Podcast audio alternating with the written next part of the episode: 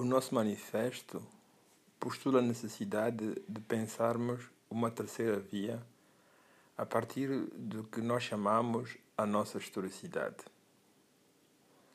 Pensar numa terceira via significa pensar em frente, abandonar as nossas lamentações, as nossas críticas recíprocas, o nosso pessimismo e tentarmos encontrar alternativa para corrigirmos o que está errado, enverdarmos por um caminho da construção. Passarmos de um Moçambique ao pessimismo a um Moçambique ao otimismo.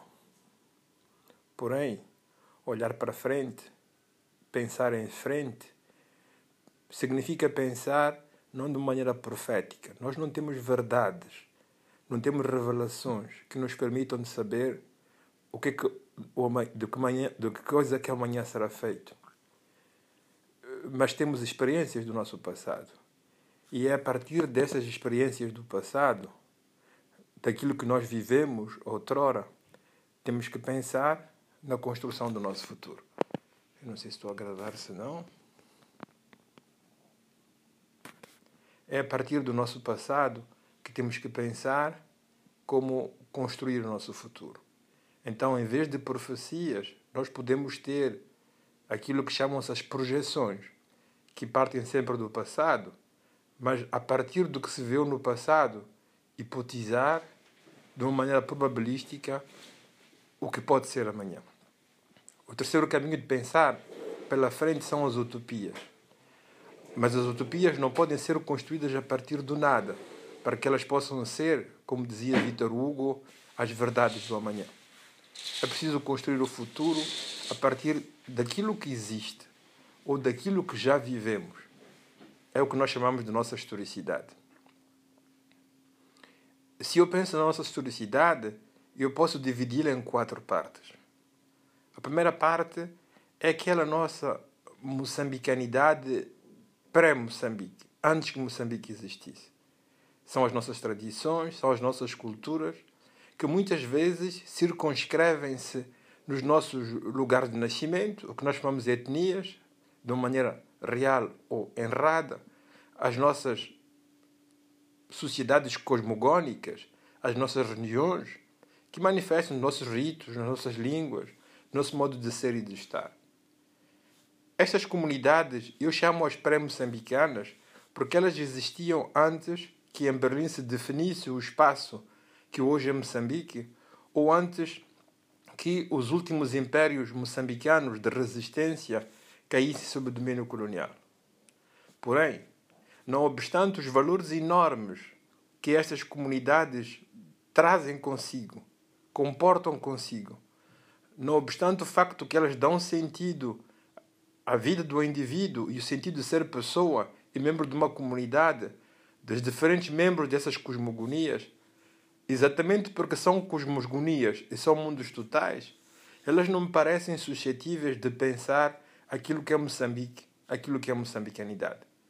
Por isso, sem negligenciarmos as nossas pertenças étnicas, sem negligenciarmos nossos espaços cosmogónicos, de crenças ou linguísticos, não me parece que seja por aí que possamos bater o início daquilo que é a nossa moçambicanidade. O ponto 2 coincide com a colonização.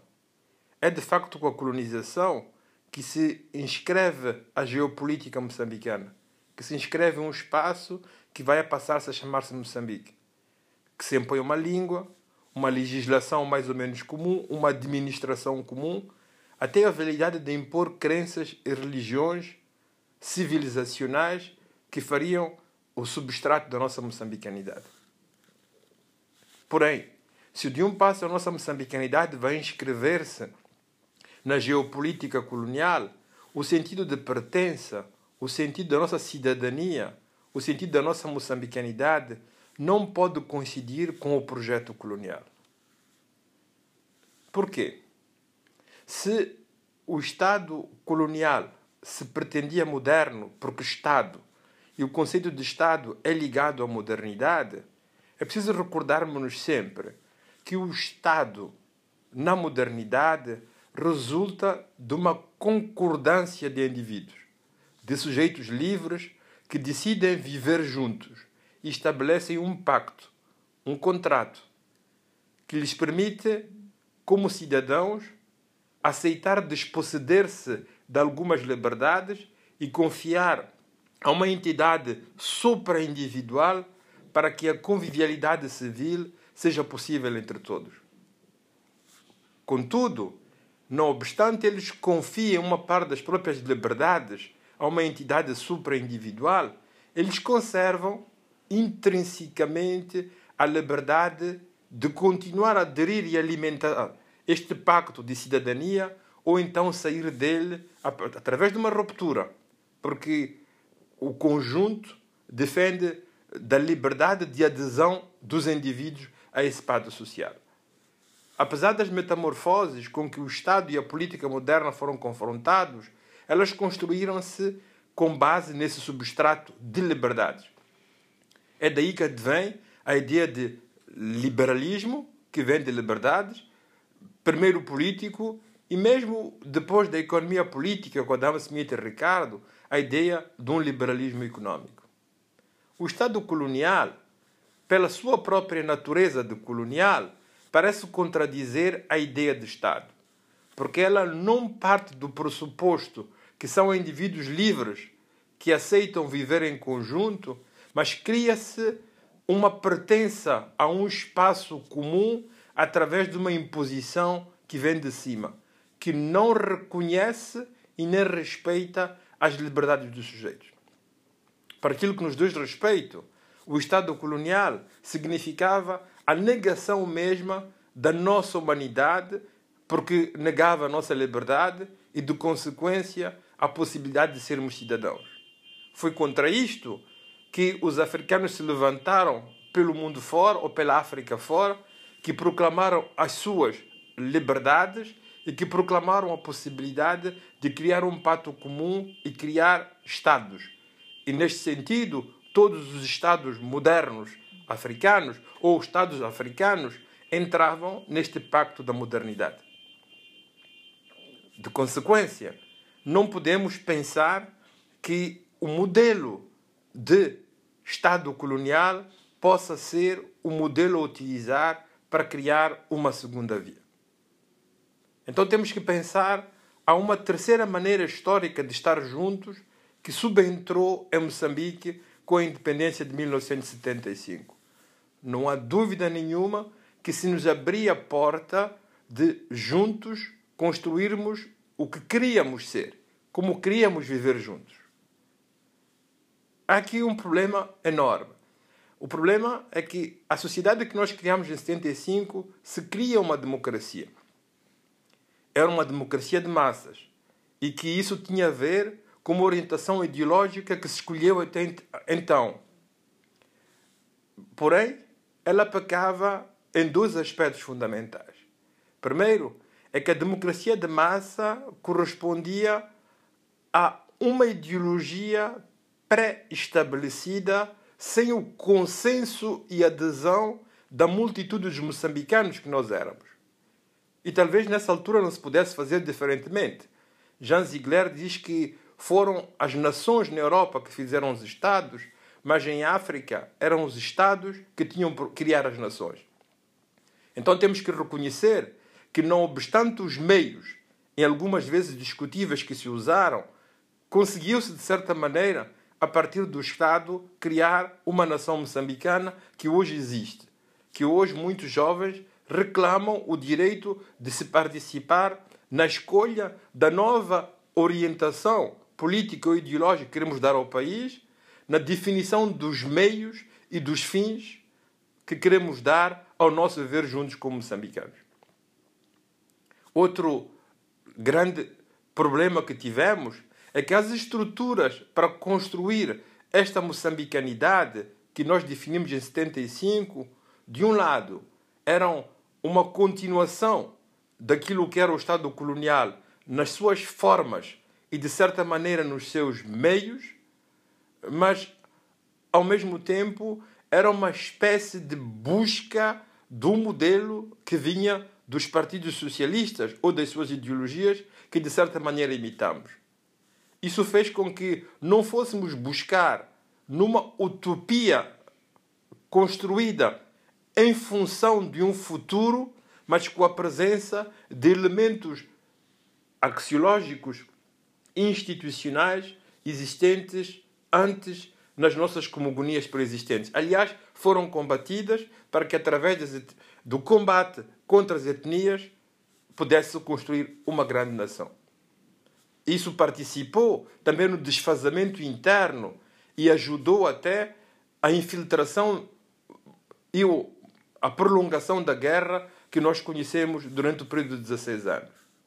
Isso não obstante, há dois elementos de fundo que foram extremamente positivos. O elemento principal é que tentaram-se criar instituições de participação cívica. Tentaram-se criar instituições que não existiam nem nas nossas cosmogonias pré-existentes, nem nas configurações ideológicas dos países socialistas. Algumas delas foram endógenas, foram pensadas de uma maneira autónoma a partir de Moçambique. Organizaram-se instituições de defesa das pessoas nos quarteirões, organizaram-se grupos onde as pessoas podiam se encontrar para eleger os próprios dirigentes, criaram-se mecanismos de participação de todos na tomada de decisão daquilo que no próprio espaço dizia respeito e a todos e a cada um. Por outro lado, talvez o elemento mais forte é que houve uma busca contínua e sistemática daquilo que nós podemos chamar justiça social. Houve uma preocupação de dar a todos o necessário para a própria sobrevivência. Houve sempre o esforço para dar a educação a todos de cada um, a cada um, garantir a saúde a todos e a cada um. Houve sempre a, a, a preocupação de uma justiça distributiva que consistia em criar condições para que até o mais fraco dentre nós tivesse os meios de subsistência. Sobretudo, criou-se uma espécie de direito que tinha como o aspecto fundamental a defesa daqueles que eram os mais fracos. Um terceiro elemento extremamente forte é que houve linhas de orientação, eu chamarei de valores, uma doutrina, uma axiologia que norteava o viver juntos na busca de um futuro melhor dos moçambicanos. Isso chamou-se, na linha da ordem, a unidade, a ideia de que para podermos conseguir, como outrora a independência, desta feita o nosso desenvolvimento, era indispensável que fôssemos unidos, fôssemos solidários uns para com os outros. Em segundo lugar, a ideia do trabalho. A ideia de que nós seríamos aquilo que nós decidíssemos que seríamos. E isso passaria pelo nosso trabalho, a nossa abnegação, o nosso esforço e a nossa honestidade. O terceiro elemento era a vigilância. Vigilância, infelizmente, centrou-se na vigilância contra aquilo que podia provir de fora ou de dentro, mas de dentro por parte daqueles que militavam para objetivos diferentes de ideologia que conduzia a marcha comum de Moçambique em direção ao paradigma ideológico pré-traçado. Esquecemos de uma coisa fundamental: é que essa vigilância tinha que ser feita no interior. Mas quando digo interior, não me refiro a vigilância de um para com o outro, como fazem muitas vezes os serviços de segurança e até algumas vezes fizemos nós mesmos. Mas vigiarmos-nos quanto à adequação das nossas atitudes e comportamentos em relação aos objetivos que em comum traçamos, dos objetivos que supostamente deviam nortear aquilo que era o nosso viver em comum. E foi através aí que derrapamos e caímos em contradições que levam a sistemas de egoísmo e de monodoísmo que assistimos no Moçambique de hoje. Este sistema, apesar dos seus grandes valores, apesar dos seus grandes objetivos, pecava primeiro pela predefinição dos objetivos ideológicos que norteavam o nosso viver em comum. Em segundo lugar, pela parca liberdade a que se davam a nível de definição das políticas aos indivíduos, a nível de participação social e económica dos indivíduos. Esses, estes eh, erros permitiram e agudizaram o conflito de 16 anos. E quando os conflitos de guerra, eh, alimentados por razões também externas, quer da região, quer do mundo, caíram com todo o seu peso sobre Moçambique, levou-nos esta guerra que, e com ela a inelutável derrota e o fim da primeira via que tínhamos empreendido. Empreendemos então uma segunda via. Empreendemos a via do liberalismo. Nós criamos, do ponto de vista constitucional, uma base eh, de consenso. Esse consenso, apesar de ter sido assinado por dois partidos nas conversações de Roma, os moçambicanos, a maior parte, identificaram-se com elas. Sobretudo no capítulo que falhou na primeira via. Refiro-me ao capítulo das liberdades. Liberdades políticas, em primeiro lugar, que permitiram a abertura do campo político, a participação do número sempre maior de atores. Através da criação de partidos, através da emergência de uma sociedade civil, através da abertura de um espaço de participação às confissões religiosas, através da abertura de espaços académicos para escolas privadas, universidades privadas e sindicatos, ordens das profissões, etc. Não há dúvida que este foi, do ponto de vista de liberdades, um caminho importante para a democratização de Moçambique e para assentar a paz que tanto almejávamos. Porém, estas liberdades não tiveram em conta um princípio fundamental para a vida coletiva. É que elas fizeram-se em detrimento do nosso viver em comum. Elas permitiram a emergência do individualismo e contra ele, ou a favor dele, o esquecimento daqueles que eram mais fracos, que na primeira via tinham sido defendidos.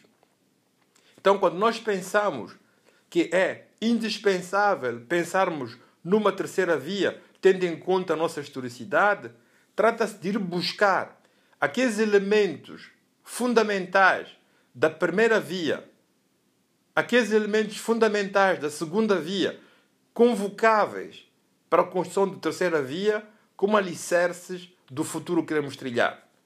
Estou a dizer, em outras palavras, que quando dizemos terceira via, não estamos a pensar em Giddens e o seu projeto político de terceira via, que consistia em fazer uma síntese entre a via socialista ou a via capitalista. Estamos a pensar em buscar uma terceira via no interior daquilo que é a nossa historicidade. Há um elemento que é fundamental nas nossas concepções pré-moçambicanas, nas nossas concepções cosmogónicas. Este elemento é o espírito que norteia o viver em comum dessas mesmas cosmogonias. É que o indivíduo tem o seu espaço. O indivíduo é importante, mas ele é subordinado ou ele ganha sentido como vida e existência. Aliás, como dizia Aristóteles, porque é membro de uma comunidade, de uma política muito mais larga. Este espírito que nós encontramos nas nossas cosmogonias, que vão do Ruvumo Maputo, tem que ser, como dizia Ibusi Bulaga, convocadas como utopias críticas, como aquilo que pode ajudar a compreender a maneira como temos que nos posicionar no mundo moderno em que queremos entrar. O mundo colonial pode nos ensinar uma coisa extremamente importante: é a necessidade de metermos todos os meios possíveis para defendermos o espaço moçambicano que doravante não tem que ser defendido por Portugal contra a veleidade de ocupação da Grã-Bretanha, mas tem que ser defendido por nós moçambicanos para que ele constitua a expensa de pertença para todos nós, mas o lugar onde vamos aurir aquilo que precisamos para podermos satisfazer as nossas necessidades e condições de existência. A primeira via pode nos trazer este elemento axiológico de metermos o acento no trabalho, metermos o acento na unidade e metermos o acento numa vigilância que não se limita ao mundo externo. É evidente que temos que continuar a estar precavidos em relação a certas veleidades coloniais ou neocoloniais dos nossos vizinhos. Mas também de uma comunidade internacional no sentido mais larga, que se mistura com aquilo que são os nossos interesses e nos impõe políticas e práticas económicas que podem ser contrárias aos interesses moçambicanos. Temos de estar vigilantes contra a invasão do nosso território com novas formas de imperialismo, que seja da África do Sul de hoje, que seja o Pro-Savana do Brasil, que seja o Rio Tinto da Austrália, que sejam as grandes companhias petrolíferas americanas, que sejam os bancos portugueses, que sejam as ocupações, as cortas de árvores, de animais ou de pesca dos chineses, para conseguirmos proteger um espaço e fazer desse espaço lugar de vida e de alimentação, de sobrevivência da comunidade moçambicana. Porém, não podemos fazer a economia de uma vigilância em relação a nós mesmos. Fazer com que aquilo que nós fazemos como indivíduos esteja em sintonia aqueles objetivos que temos que traçar como objetivos comuns à nossa pertença à moçambicanidade. Aqui nunca, por quanta vigilância possamos fazer, vamos impedir nem a nossa concupiscência, nem o nosso individualismo, nem o nosso elan de querer beneficiar de tudo para nós próprios, muitas vezes em detrimento das nossas comunidades e em detrimento dos outros. Por isso, as instituições são fundamentais. Uma das coisas que temos que tirar como ensinamento da segunda via é de facto a separação de poderes. Mas aquilo que a segunda via não está a conseguir fazer é que essas instituições sejam justas e fortes. É que elas sejam independentes para permitir o equilíbrio entre eles e garantir a justiça para todos. Então, trata-se de ir buscar o objetivo da justiça social como foi traçado na primeira via, mas aprofundá-lo através de divisão de poderes, como fez a segunda, mas incrementar o que a segunda não conseguiu fazer, a independentização de cada um deles, a sua fortificação, a criação de leis justas para que os cidadãos possam reconhecer nas instituições moçambicanas estruturas que permitam e garantam a justiça para todos. É este elemento de justiça social que começou a entrar e a fazer a sua superfície na luta contra o colonialismo, na maneira como se foram, foram pensadas na primeira via e na maneira como elas foram desdobradas pela divisão das instituições na terceira via, que têm que ser aprofundadas para garantirmos que não haja liberdades em detrimento da justiça nem justiça que se busque impedindo que as liberdades individuais e sociais, económicas e políticas se possam realizar. Isto é de natureza a estancar a violência institucional, política e até a violência militar. A nossa terceira via pode parecer paradoxal, nós não a encontramos-la fora de Moçambique. Nós encontramos em Moçambique. Foi trabalhando sobre Eduardo Mondlane, que não fez parte da nossa primeira via, porque em 75 já não estava. Não fez parte da segunda via, porque na década de 90 não estava.